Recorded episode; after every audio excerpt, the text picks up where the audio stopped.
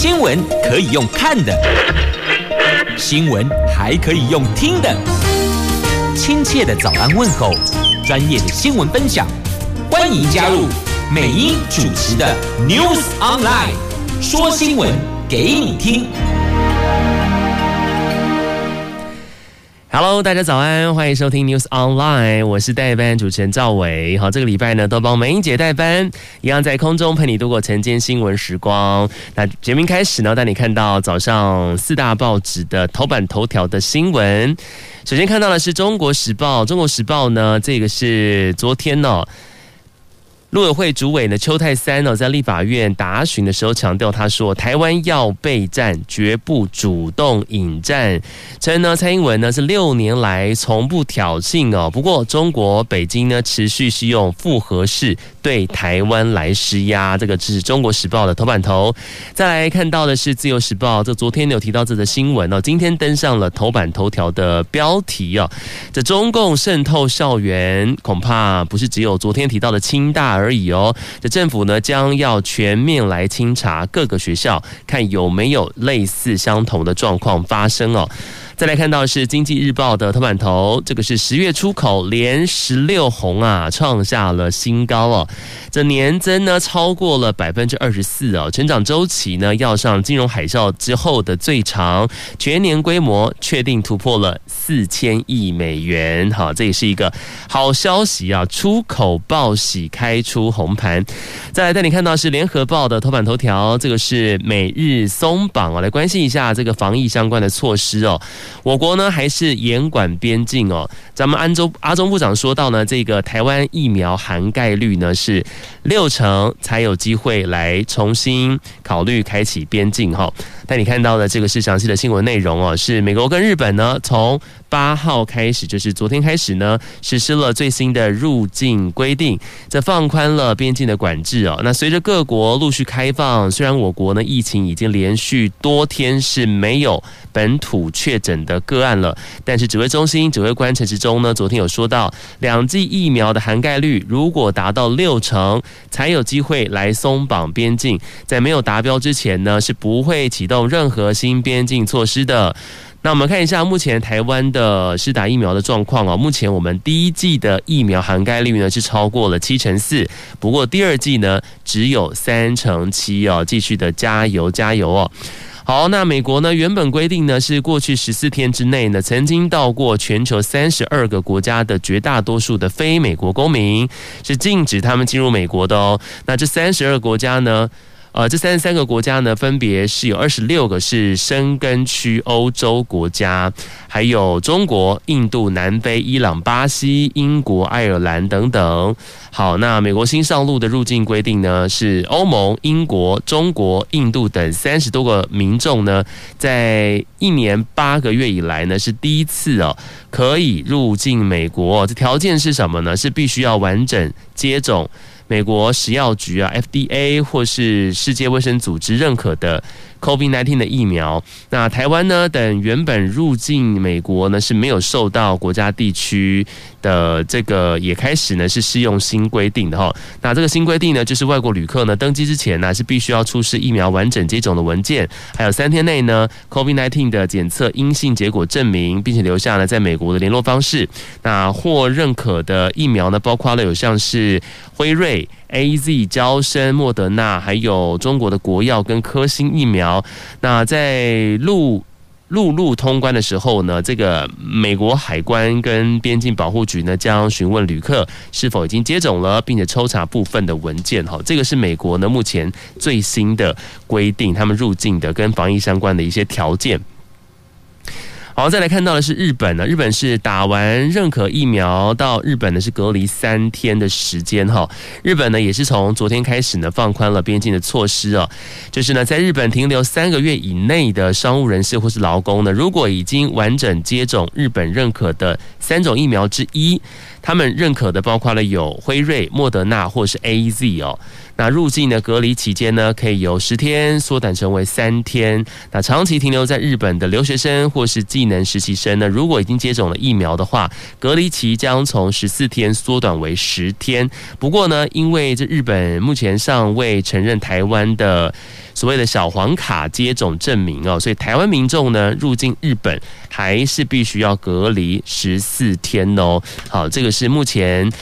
美国跟日本呢，在边境的松绑的防疫措施，他们的最新的规定哈。当然，美日呢，他们陆续松绑了边境的规定啊。大家台湾很多朋友都很期待说，那我们台湾什么时候会去松绑哈？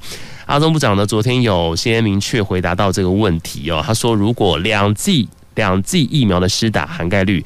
达到六成才有机会松绑边境哦。目前看起来，我们第二季呢才刚好超过三成七而已，所以还有蛮大的努力空间哈。所以大家疫苗呢继续打起来哈。接下来还没有完成第二剂施打的朋友们，要陆续来跟上，我们要赶快呢把这个疫苗的涵盖率呢第二季赶快往上来提升才行。接下来这个新闻呢，看起来的确令人开心的哦。这《经济日报》的头版头哦，十月出口连十六红啊，创下新高。这出口报喜哦，财政部在昨天呢有公布了十月出口四百零一。点四亿美元，创下了历史的单月新高。这首度呢，单月出口呢是突破了四百亿美元的大关呢，年增百分之二十四点六，这是连十六红哦，也是从金融海啸之后呢最长的成长周期。好，累计前十个月的出口是三千六百四十二亿美元呢，这也提前超越了。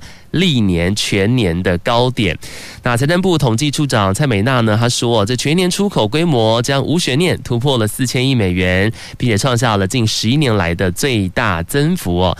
除此之外呢，在十月进口三百四十点二亿美元呢，是历年单月的次高，而累计前十月的资本设备的进口表现亮丽哦，占总进口比呢重达了呃百分之十八点二，这个是近十六十六。六年来的新高哦。同时他说呢，其实进口结构良性调整呢，更重要的是意味着什么？就是未来啊，产销量能能够延续哦。所以预期未来半年呢，出口前景是可以乐观看待的。同时来分析一下哦，那我们台湾的这个出口畅旺的主要的原因是什么呢？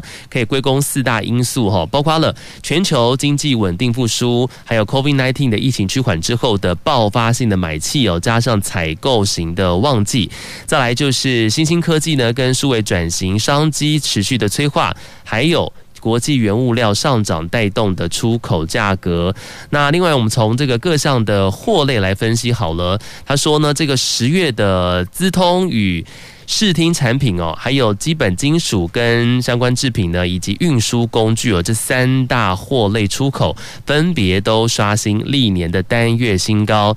那此外呢，累积前十个月包括了电子零组件啦，还有资通与视听产品以及运输工具呢，都是超前收割历年的高点的。好，这是一个好消息哦，就是十月出口呢连十六红。创下新高，年增长超过了百分之二十四。接下来带你关心今天早上《中国时报》的头版头条，这个是陆委会主委邱泰三呢，昨天在立法院答询的时候，他强调哦，在面对中国的军备扩张，台湾要备战，但是绝对不会主动引战。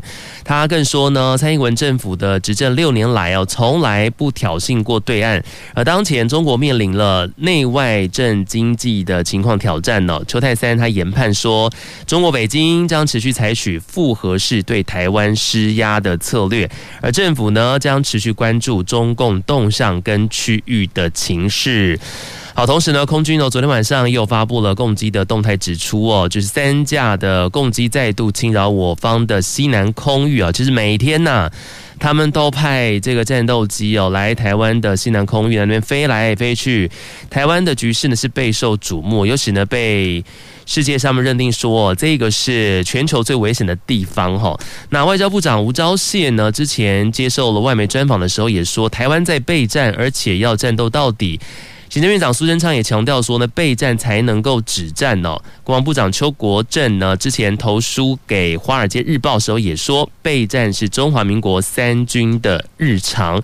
不过呢，国民党立委鲁明哲他质询的时候说，这两岸情势呢近年趋于极端化，这全世界都在关注哦。那政府未来该如何来应对呢？邱泰三说，这面对中国军备扩张的风险呐，周边国家其实都被考虑进去哦，台湾也不例意外。而且咱们台湾是首当其冲，加上两岸跟其他国家不同啊，两岸有复杂、敏感跟难以处理的历史纠结。但是就像是邱国正提醒的，台湾至少要备战，但是绝对不主动引战。基本的前提是，未来两岸谈判及互动当中，我方不要处于不利的情势哦。他更表示说呢，政府执政六年来呢，是从来都没有挑衅过对岸哦。那邱太三研判呢，中共将持续操作复合式对台湾施压的策略，而陆委会呢，将持续关注对岸的动向，还有区域的情势变化，来审慎的。评估做处理哦，那对国台办公布所谓的台独惩戒清单，他说中国应该要思考一件事情哦，这个方式呢严重了背离两岸人民的认知跟情感，也凸显中国对他们自己的制度是很没有信心的，而且并非民主自由的社会。好，的确是如此。那他提到说，台湾要备战，绝对不主动引战。尽管如此呢，但是每天。对岸呢，还是派很多的战机呢，在我们的现代空域呢，在那边侵扰，飞来飞去，不断的文攻武吓我们台湾呢，同时透过各种管道。想要来渗透台湾，但你看到是《自由时报》的头版头。昨天有提到了这个《自由时报》的独家的报道跟披露哦，就是中国官方机构呢，清华海峡研究院呢，透过了清大校友会，在国立清华大学，我们的清华大学哦，设立在台湾的分支机构新竹办公室，来为中国的总部哦，在台湾从事技术研发、揽才等业务哦，这完全是涉嫌违反了两岸条例哦。陆委会主委呢，邱泰三呢，昨天在立法院内政委员会的时候说，将会对所有的大专院校进行完整的检视，来调查是否有类似违法的情况发生。那教育部说呢，已经通函给各个学校了哈，请大家是务必要遵守两岸条例。那民进党立委呢，王美惠就批评说，这个新竹是。我们台湾的高科技产业的重镇哦，这办公室都已经设立多久了？完全都没有申请，也不理会台湾的法律。清大居然声称说他们都不知道这件事情。他说怎么可能不知道？政府现在呢才要来查处，已经太慢了。因为昨天新闻当中提到了这个所谓的呃跟他们合作的这个新竹办公室呢，已经设立了好长一段时间了，现在才要查呢。立委说可能已经太慢了。如果陆委会呢继续的慢下去，台湾。就要完蛋了哈！就邱太三在答询的时候说呢，这陆委会七月有收到相关的情资哦，今年八月发文给教育部，教育部呢应发文通知所有大专院校，如果有这样的情况，已经违反两岸条例了，这个呢赶快要来补破口了哈，避免国安出现了破口，而且是发生在我们台湾的。大学校园当中哦，今天这个新闻呢，持续登上了《自由时报》，而且还是头版头的新闻焦点。好，那看到的是时代力量的立委呢。陈娇华有问到说，那其他的大专院校是否有类似像清华大学被渗透的情况呢？邱泰三他回应说，还没有收到相关的情资，不过陆委会呢已经通知教育部要一并通知其他学校，请各校盘点有没有类似的情形，所以目前都还是在通知的一个阶段哈，这是。已经发生了这个清大的一个事件，现在呢，政府将要全面来清查各个学校，也请大家是务必要来配合哦。务必要遵守两岸条例哦，因为就清大的这个 case 来说呢，在这个中共的官方机构清华海峡研究院呢，透过了这个清大校友会，在我们的国立清华大学里面呢，设置了在台湾的分支机构新竹办公室，来帮总部从事技术研发、揽才这些业务呢，这是完全是涉及了违反两岸条例了。接下来会接受到相关的一些惩处。今天是自由时报的头版头条的新闻，接下来持续来关心一下今天。报纸的重点新闻。带你看到的是《自由时报》的头版的版面，这是国卫院的一个好消息哦，领先全球哦。全身红斑狼狼疮呢，这个致病源头找到了，来自国家卫生研究院呢，昨天发表在全球第一次就是解开了蛋白激酶啊，GLK 这个基因的变异，那是全身性红斑狼疮的致病的关键。那渴望经由基因的检测呢，还有定期追踪相关的基因变异的民众呢，及早来确诊治疗。那已经。开发了这个检测套组哦，正在申请专利哦，最快两年之后有机会来临床应用。好，这是全身红斑狼疮的一个治病的源头，现在呢，在我们的国卫院的研究之下呢，已经找到了。那 SLE 呢，这是免疫系统异常化。活化攻击哦，这正常细胞的这个自体免疫的一个疾病哦。那国内呢，大约有两万三千九百七十八名患者，严重的人呢，可能会全身器官啊、系统呢都被侵犯了。但是早期诊断呢是蛮困难的。那国务院呢特别聘请这个研究员哦。谭泽华团队呢，在二零一一年首度发现了调控发炎反应的 GLK 是 SLE 的致病的关键哦。那在后续呢，证实了 GLK 过量表现在 SLE 患者的 T 淋巴细胞，但是 GLK 过量呢，表现成因呢，这是多年是悬而未解。现在呢，这有新的一个进展了，这是致病源头已经找到了。那渴望经过检测来追踪以及及早确诊治疗，这未来呢，对于患者来说都是一个好消息。这是今天自由时报的头版版面的新闻。再来带你看到的这个是联合报的头版的版面哦。这是调查局长要换人了，目前内定是谁呢？内定是桃园地检署的检察长王俊立来接任调查局长。好，我们国内呢，情治机关的龙头人士即将异动哈，外传调查局长吕文中要来归建检察体系哦。那局长这个内缺确定的这个内定哦，这是由这个桃园地检署的检察长王俊立来接任了。消息人士呢证实，王俊立呢他本身是很擅长，包括像是国家安全、社会治安案件的查证。还有，如果没有意外的话呢，人事案呢最近就会由行政院来核定来公告哈。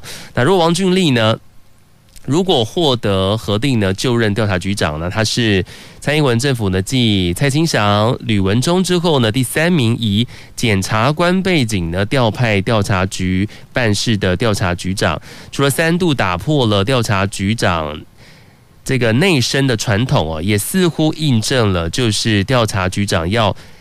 洗三任后呢，才会是自己人这样子的一个民进党基层的传言哈。现在呢，证实呢也不见得是如此哦。那王俊立呢，现在接下来就会有可能来接任调查局长哈。那调查局连报风纪弊端哦，那像是现任局长李文忠呢，接下来将会归建台湾高检署。这是今天在联合报呢关于调查局长未来的这个人事的异动新闻。再来看到《中国时报》一样是头版的版面哦，这个是昨天的事情哦。这政府不是自己买了这个五十九点四万剂的 AZ 疫苗到货了吗？哈，但是呢，它的效期呢竟然不到一个月，所以被外界批评说：“哎，你是不是买到了这个极期的疫苗呢？”这采购内情引发了各方争议哦。那中央疫情指挥中心的发言人庄人祥的解释呢，是因为供货不足导致的。这昨天新闻当中有提到，那台北市长柯文哲呢，柯皮尔，在昨天指出啊，这庄人祥他说是认为我智商不到七十，是不是？柯 P 呢昨天说出了这样子的话哈，他说。可以找好一点的理由哦。他说：“庄人祥认错就好了，不必啰里吧嗦讲一大堆。”哈，昨天柯 P 呢也批评了这件事情。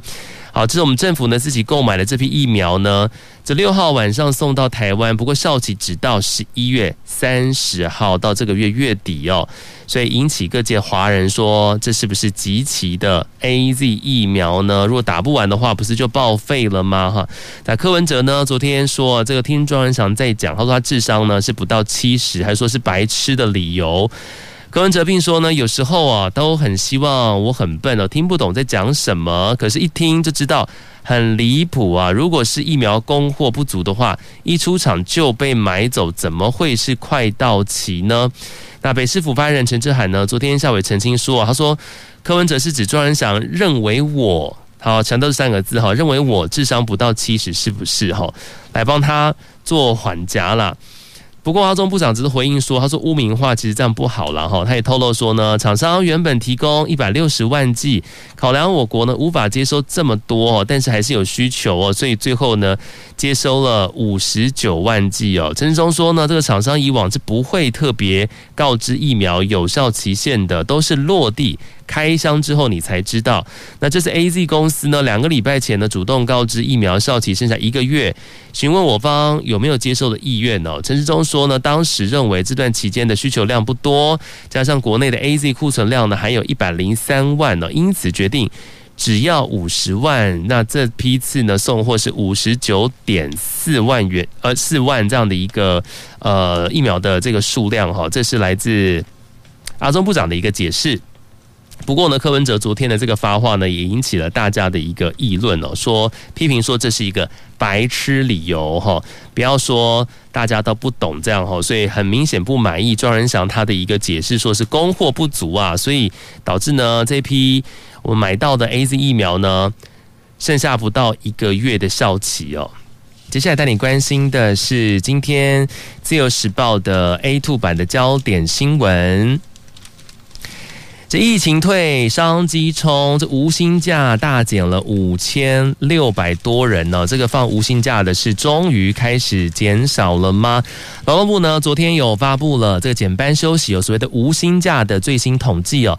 目前总共有两千八百八十四家的事业单位，然后有二点四万人在实施无薪假当中啊。那相较于前一个礼拜呢，净减少了。三百三十二家，五千六百三十五人哦，其中尤其是以住宿及餐饮业净减人数是最多的。主要的原因呢，当然就是台湾国内的疫情稳定哦，然后我们的国旅回温了，店家呢找回员工来备战哦。这住宿及餐饮业呢，现在有三百八十九家的事业单位呢，有六千呃，有些七千六百五十七人呢是被放无薪假当中的，这净减少。一百二十二家厂商，然后呢是两千五百三十二人哦。根据了解呢，住宿及餐饮业呢，主要是多家旅馆停止实施。然后总计有五家旅馆呢各自停止实施一百多名劳工无薪假，这少部分呢婚宴会馆呢目前是还没有恢复营运，持续的实施无薪假当中。那另外人潮也带来了商圈的前潮哦，这批发及零售业呢放无薪假的也减少了。这批发及零售业呢，这现在有四百五十八家的事业单位哦，两千两百八十六人实施无薪假当中啊，这净减少一百一十家。还有一千零九十四人。这支援服务业呢，以旅行社通报实施为大宗哦。现在有一千三百零三家厂商，然后呢有七千八百五十五个人实施当中哦。这净减少是五百二十八人。所以其实，在各行各业呢，在放无薪假的人数呢，都有持续的减少哈。总共呢是大减了五千六百多人。好，希望景气呢能够随着疫情趋缓呢，持续的。回温，今天的《自由时报》和《联合报》呢都有报道了这则新闻。再来带您看到的是《联合报》，《联合报》的 A 四版的要闻消息哦。这个是不是不中立呢？因为高考当中啊，一四五零啊跟莱猪啊都入题了，就被批评说其中的这个命题的方式呢不太中立哦。就有包括了，像看到是蓝营的立委呢质疑哦，这招考是东厂打手哦，这绿营的立委呢也认为说，哎，这个题目真的应该要再斟酌一下哈。考选部呢说这个符合命题大纲，好，我们来看一下详细的新闻内容，就是今年的公务人员的高考三级哦，民意与公共关系学概论这个试题。它里面呢，把所谓的“一四五零”还有莱猪哦，都写进了题目里头了。从国民党立委呢，反莱猪公投领先人林维洲他说啊，这个问反莱猪公投的公关策略，这个已经违反了行政中立，他说是非常荒谬，必须谴责。而民进党立委呢，罗志正也认为说，这些题目呢可能会牵涉到老师的立场。能否客观评分？他说这样子的一个题目还要再斟酌啊。那引发议论的这个题的这个试卷呢，是呃这个试卷的第二题哦。这个里面写到说呢，因为政府委外标案而衍生的“一四五零”议题呢，已经造成了不少政治风波啊。政治部门应。政府部门应该要如何来进行网络社群传播，才能够营造正面民意，而不会逾越分际被批评为反串或带风向？我刚刚说的这一段呢，就是他试题当中写到的题目哈。这个试卷的第二题，它里面是这样陈述的。那第三题呢，里面有写到说呢，含有瘦肉精莱克多巴胺的美国猪肉已于今年元月正式开放进口，除了引发部分民众的食安疑虑之外呢，在野党亦发起。反莱猪公投以为反制，面对此议题，中央政府该采取何种公关策略，才有助于消灭政治纷争，并且争取国人认同？好，这是第三题，它的命题是这样写的。而这个题目曝光之后呢，台北市议员罗志强就直接说了：这东厂招公招啊，这个这么的正光明正大哈，他说只有民进党这样子做哈，质疑民进党呢招考试东厂打手。他说呢，透过了这高普考的事务官呢，是必须要来秉持行政中立才行哦。那针对了在野党提出了反来猪的公投，他说考题怎么会先为这个公投反方来辩护做宣传呢？好像所有的公务员是不是都应该要为公投反方来辩护呢？他说这个是不对的哈。他说考选部呢，身为考试机关，那这个考题就是要公务员行政。不中立这件事情是必须要谴责的。同时，罗志正也说了，这个出题的都是外面的老师啦，那考试院呢是不会去干预的。不过这几题呢都是所谓的时事的问题，又都是申论题哦，由出题老师来给分。老师用什么样的立场去打分数呢？这个会是一个关键哈。那曾经担任多次高普考命题的委员，还有阅卷的这个委员的民众党立委呢，张启禄他就说了，其实出这样的题目很危险。很容易呢，从中就看出哦，这个答题者他的政治倾向为何哦，进而可能会影响到阅卷者的评分哦，也可能因为题目争议导致这个题目呢是直接是送分的，失去了鉴别性哦。他强调说呢，国家考试呢要很中立哈，不能从考卷的题目啦，或是答题当中看出政党的特定的属相。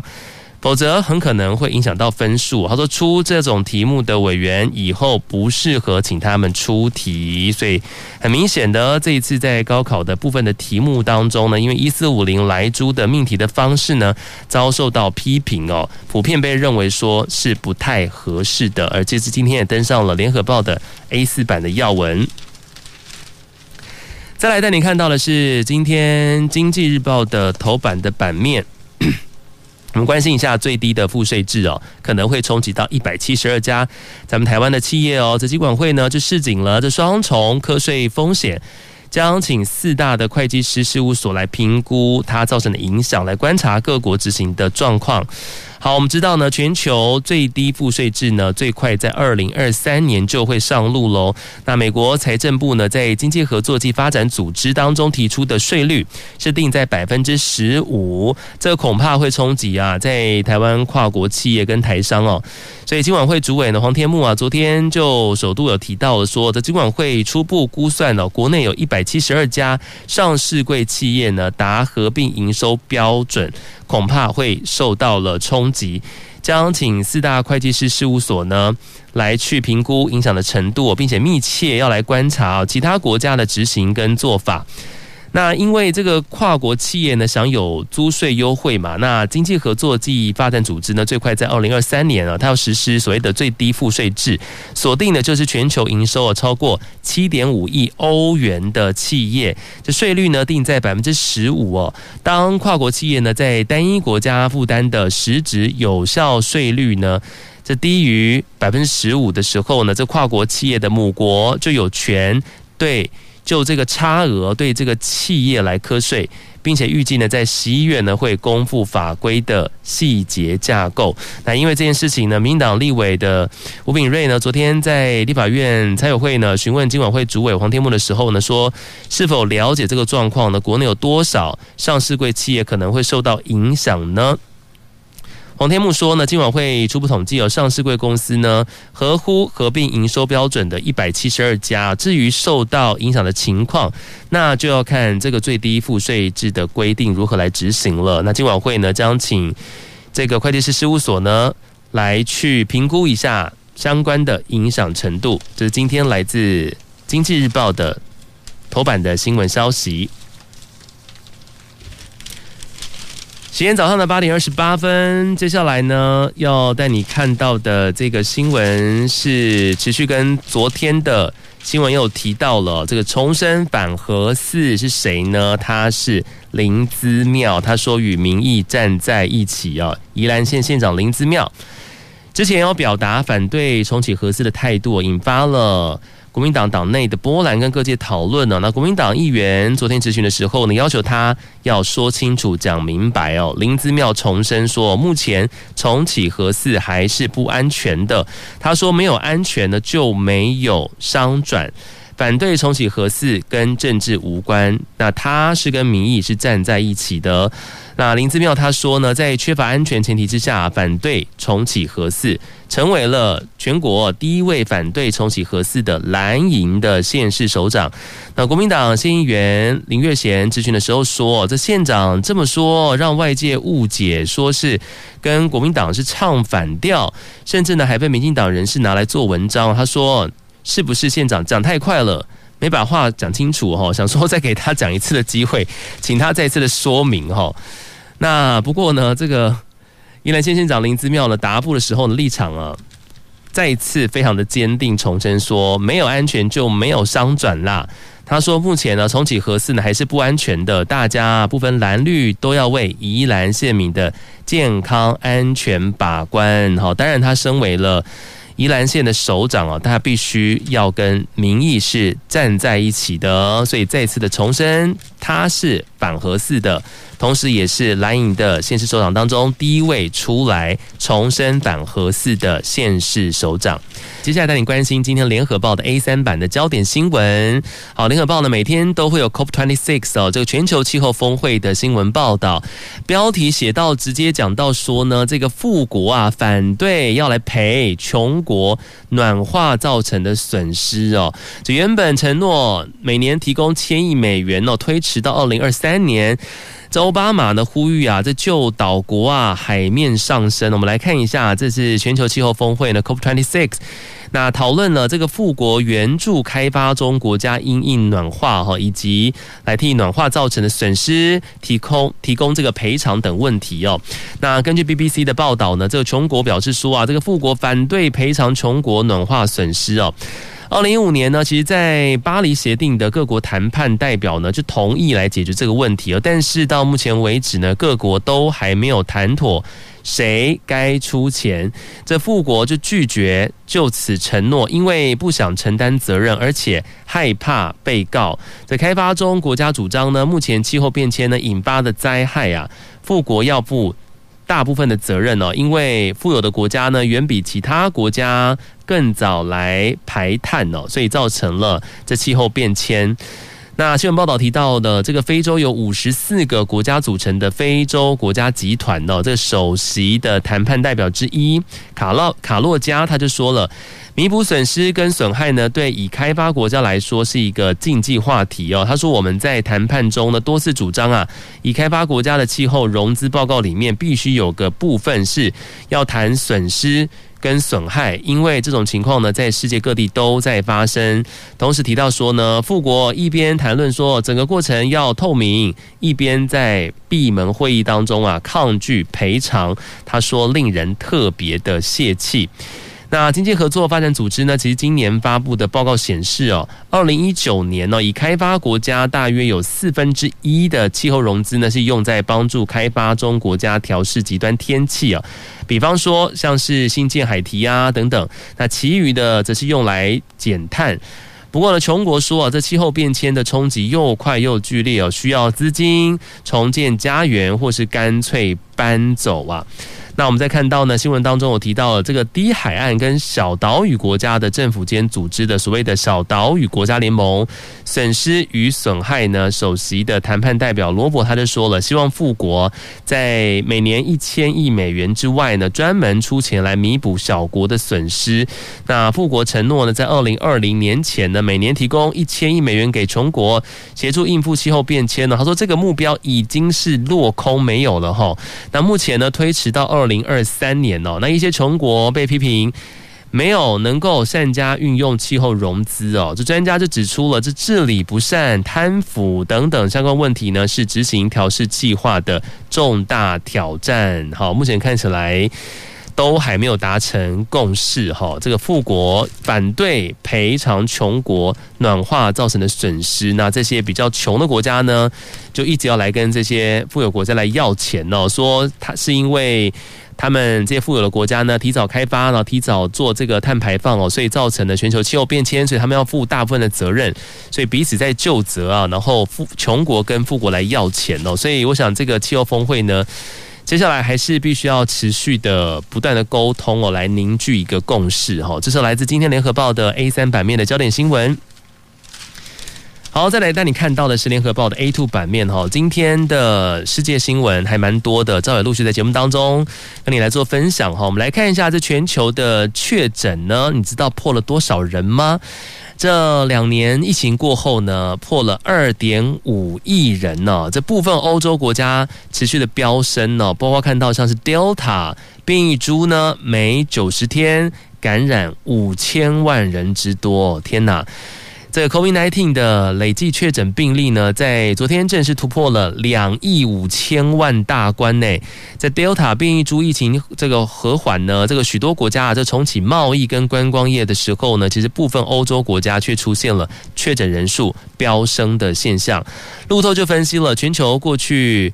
三个月呢，平均单日新增病例人数哦降幅达到百分之三十六，但是呢，因为 Delta 变异株的传染力很强啊，这病毒呢是以每九十天感染五千万人这样子的一个速度哦在做扩散。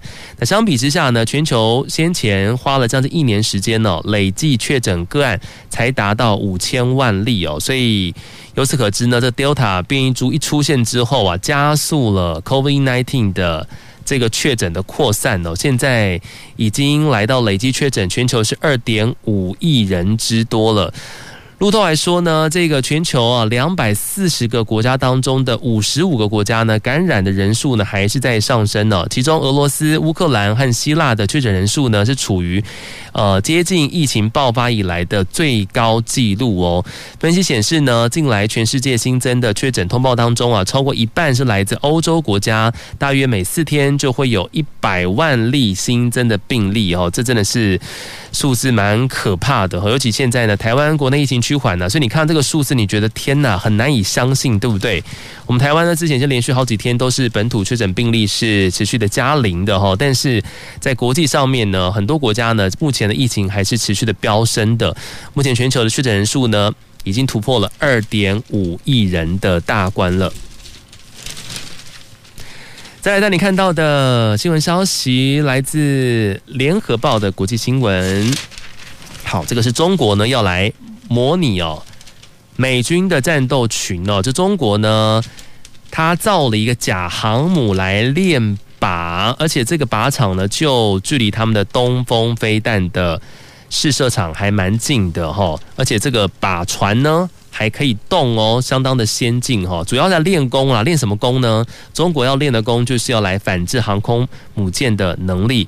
这是来自美国海军研究协会的报道哦。就中共解放军呢，在塔克拉玛干沙漠打造了美国航空母舰跟其他战舰的形状的一个标靶，也有大面积的轨道系统来模拟这个目标靶船移动哦。那根据 Maxar 提供的这个卫星图片呢，在新疆若羌地区呢，有一艘航空母舰和至少两艘美国伯克级驱逐舰呢，被把它把它做成这个形状的标靶哈，而且这个地区呢，就临近过去呢，中方啊自称航母杀手的东风二一 D 啊中程反舰弹道飞弹的试射场还蛮近的。那根据报道呢，这意味着中国持续是以美军军舰为重点呢，就是要来聚焦解放军。反制航空母舰的能力，而且相较伊朗海军呢，在波斯湾设置的比较粗糙的这个标靶，这个中方呢所做的形状的更是更加的清楚跟精细，而且还能够移动哈。这个是来自今天联合报的国际新闻消息。接下来带你关心今天的天气状况如何呢？好，受到东北季风的影响呢，今天中部以北地区、东北部跟东部天气还是比较凉的哟。其他地方呢是早晚也是比较偏凉的。那北部跟东半部地区有局部的短暂雨，中南部山区呢有零星的短暂雨发生，其他地区呢都是多云到晴。今天清晨最低温出现在新北市的石门富贵角，十三点九度哦，这也创下入秋以来的最低温。好，同时呢，气象专家呢有提到了，就是礼拜三会转为干冷哦。礼拜三晚上到礼拜四的清晨呢，受到辐射冷却效应影响，中部以北地区的空旷地方呢，低温有机会会降到十二到十四度哦。不过礼拜五的白天开始呢，温度就会缓慢回升了哈，但是不会到变热。到了周末，可能又会有东北季风增强的机会。好，这个是今天的天气状况，提供给您做参考。接下来看到的是《经济日报》的财经消息哦，就是开放纯网络保险。年底呢就会拍板定案喽。金管会主委黄天木强调呢，参考了纯网银许可的流程，最快呢在二零二三年就会上线了。这个是可以替业界带动所谓的鲶鱼效应。好，我们知道呢已经有两家的纯网银嘛，在今年上路之后呢，就有立委咨询的时候问到说，诶，那是否可以循着这个纯网银的模式，让科技、生态圈跟金融业呢各推一家主导纯网保呢？黄天木表示。说呢，都在考虑到当中，并且承诺呢，在年底或是明年初就会决定是否开放设立纯网络保险公司。那模式、资本额、门槛等等开放的加速啊，这些都会在当时呢，具体时辰呢会一并来在年底的时候排版来定案哦。这是来自《经济日报》的消息。好，再来看，带你看到的是国际新闻消息哦。看一下，这个是今天各大报都有报道到的中国的六中全会。哈，这个是为期四天的中共十九届的六中全会呢。在昨天已经在中国北京开幕了，三百六十多名中央委员呐、中央候补委员已经齐聚到了北京。会议呢将通过了中共历史上的第三个历史决议，预料呢将会怎么样呢？大书特书啊！这中共总书记习近平习大大呢，他这个执政九年来的成绩哦，所以就外媒分析呢，这个方式是有助于习近平呢在中共二十大之前巩固他的权力，进一步提升他的历。历史地位，所以标题直接写说呢，中国的六中全会是巩固习近平的权力哦，即将通过了中共的第三个历史决议，来细数他执政九年的成绩。这个是为了是什么呢？帮他接下来的第三任的任期来铺路哈。那这个中共的六中全会呢，另外在联合报呢有提到说，决议两大问题。那两大问题呢？一个就是过去为何成功，第二个就是未来怎么样继续成功。你看他们这样的一个议题的方式就知道了哈。他主要认定就是习近平，他是一个非常成功的领导人。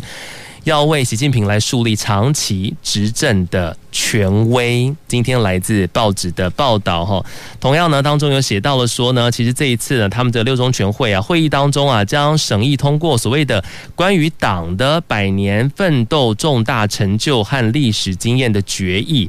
中共的官媒人民日报就就说了，这个决议呢将回答两个重要问题。我刚刚就说了，就是看清楚呢，就是过去中共为什么能够成功呢？第二个就是弄清楚明白。未来中共怎么样能够继续成功哦？这为期四天的中共十九届的六中全会哦，接下来继续来举行哦。主要议程包括了中共中央政治局要向中央委员会来报告工作，重点研究全面总结中共百年奋斗的重大成就跟历史经验问题，来审议关于党的百年奋斗重大成就。跟历史经验的决议这样子的一个稿子哦。除此之外呢，可能有小幅的人事异动，但就外界的分析呢，这个六中全会当然就是来帮助习近平来巩固他的权力，让他接下来第三任任期能够继续的铺路，有助于在二十大之前提升习近平他的历史地位。今天感谢你空中收听，我们下次再见。